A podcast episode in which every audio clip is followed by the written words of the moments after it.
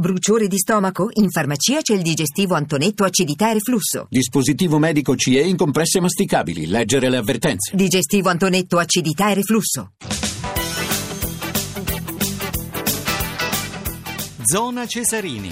Le 21.06, buonasera, buonasera da Maurizio Ruggeri, Zona Cesarini, Radio 1, questa sera eh, dedicata all'anticipo della quindicesima giornata del campionato di Serie B, tra breve la voce di Massimo Zennaro per Cittadella Verona, è un big match del campionato cadetto con il Verona a 30 punti prima e il Cittadella che incalza a 5 punti di distanza con 25 punti è terza. Ci saranno degli ospiti a sostegno della nostra trasmissione eh, che eh, chiameremo al termine della eh, partita, vi parleremo della Serie A, ci sono gli anticipi domani della tredicesima giornata, il massimo campionato italiano di calcio, domani alle 15 Chievo Caglia, alle 18 Udinese Napoli, alle 20.45 Juventus Pescara e poi domenica c'è il derby eh, Milan-Inter, anche qui avremo un ospite, poi il tennis siamo alle ATP Finals, i magnifici quattro sono già usciti fuori per quanto riguarda le semifinali di questi otto migliori giocatori della stagione, ebbene sono Marrai che incontrerà Raonic, mentre Djokovic incontrerà Nishikori, intanto stasera vi daremo ragguagli su Nishikori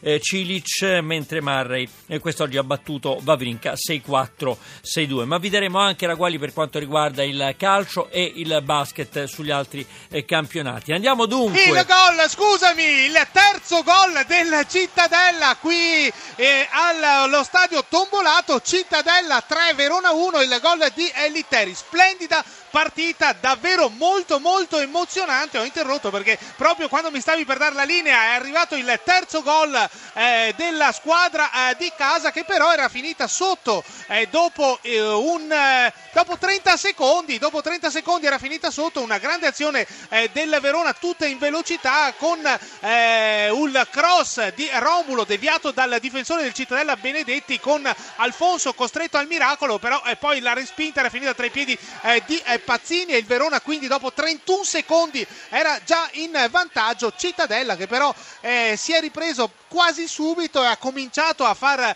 eh, girare il pallone al diciannovesimo il pareggio di Iori su eh, un calcio d'angolo da eh, sinistra di Chiaretti una uscita sciagurata del portiere del Verona Nicolas. Iori si è trovato il pallone eh, sui piedi a un metro dalla linea di porta e l'ha eh, messo in rete. Poi al ventottesimo altro angolo questa volta da destra ancora di eh, Chiaretti. Colpo di testa di Scaglia incredibilmente solo in area e ha deviato di testa sul primo palo imparabile in questo caso per Nicolas. E adesso quando mi stavi per eh, dare la linea è arrivato il terzo gol del eh, Cittadella, il terzo gol del Cittadella su eh, punizione da a destra è spuntato eh, Litteri ancora una volta difesa del Verona stranamente è ferma e il gol di Litteri che ha portato il risultato sul 3 a 1. Continua ad attaccare il Cittadella. Siamo arrivati al 37 del primo tempo. Ricordo il risultato: Cittadella 3, Verona 1. Linea voi allo studio terzo gol ancora Benedetti verso gol quarto gol del Cittadella incredibile la traiettoria di eh, Benedetti che ha colpito con l'interno del piede eh, sinistro e ha messo il pallone sull'angolo alto più eh, lontano con Nicolas che è ancora fermo al centro della porta. Non si è più mosso il portiere del Verona, una palla tagliatissima perché eh, noi eravamo giusto nell'asse della eh, punizione, l'abbiamo vista partire molto larga e poi a rientrare improvvisamente, ad infilarsi sotto il eh, palo più lontano della porta eh, di eh, Nicolas che anche oggi ha, già preso quattro reti, già preso quattro reti il Verona in un tempo e dopo essere stato in eh, vantaggio ha preso eh, la, eh, un, davvero è in bambola la difesa del eh, Verona, quattro gol tutti eh, su calcio eh, piazzato. E qui direttamente su calcio piazzato, splendida però bisogna dirlo,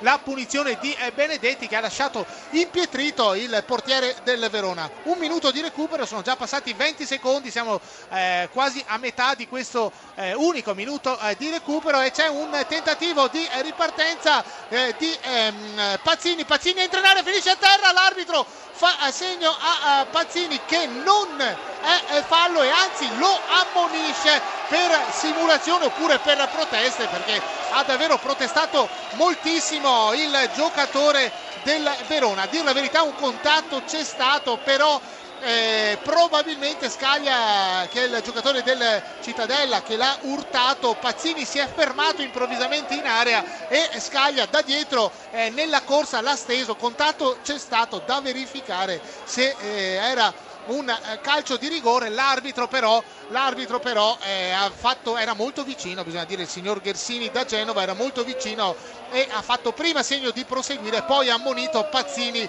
probabilmente per proteste. 46 minuti e 20 è finito il, eh, il tempo anche di recupero, però l'arbitro fa riprendere il gioco e probabilmente fischierà eh, subito la fine di questo eh, primo eh, tempo. Eccolo qui, arriva il duplice fischio dell'arbitro. Ricordo il risultato parziale dopo 46 minuti e mezzo e eh, si accende una mischia a metà campo, c'è una mischia tra Scaglia e eh, Luppi mi sembrava Scaglia e Luppi sono andati a, a contatto adesso i giocatori li eh, dividono. Grandissimo eh, nervosismo in questa fase della partita. Ricordo il risultato. Il eh, Cittadella sta conducendo sul Verona alla fine del primo tempo per 4-1 le reti.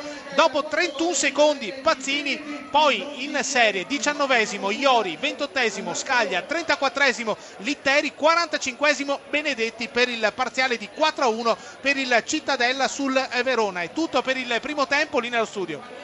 Eh, Iori eh, deve essere il primo passaggio sbagliato, infatti chiede scusa ai compagni e al pubblico. Iori, questo è sicuramente il primo passaggio sbagliato eh, della, della, partita di Iori, probabilmente lo dico un po', un, po', scherzando, ovviamente anche il primo di tutto il campionato perché è un giocatore di estrema affidabilità Iori in questa, in, questa squadra. Verona che manovra a, uh, sulla uh, tre quarti campo finisce a terra uh, Pisano botta con Benedetti. Benedetti rimane a terra Benedetti è molto più piccolo più basso di, Bene, di Pisano. Ha preso una botta al volto assolutamente involontaria però adesso è pronta ad entrare sono pronti ad entrare i sanitari del eh, eh, Cittadella. Gioco interrotto 24 minuti e mezzo Cittadella 4 Verona 1 lì nello studio. E ancora una rete ancora un errore del eh, portiere ancora Litteri mi sembra mi sembra eh, a mettere il pallone in rete. È finita eh, la partita qui a Verona con i giocatori del Verona che vanno sotto la curva che continua però ad applaudire.